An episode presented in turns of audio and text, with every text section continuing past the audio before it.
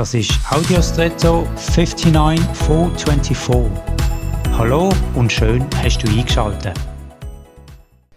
Vor einigen Jahren habe ich vor mir auf dem Boden einen Käfer kriechen gesehen. Er hat eine wunderschöne Zeichnung auf dem Rückenpanzer.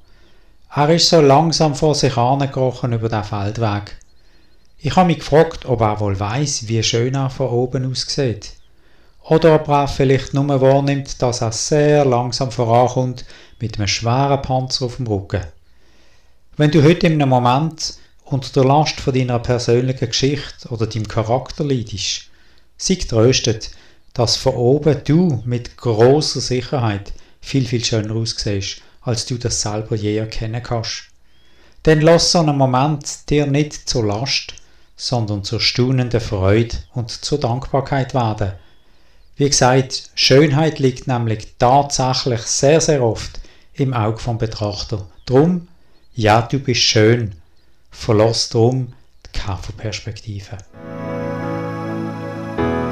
Und jetzt wünsche ich dir einen außergewöhnlichen Tag.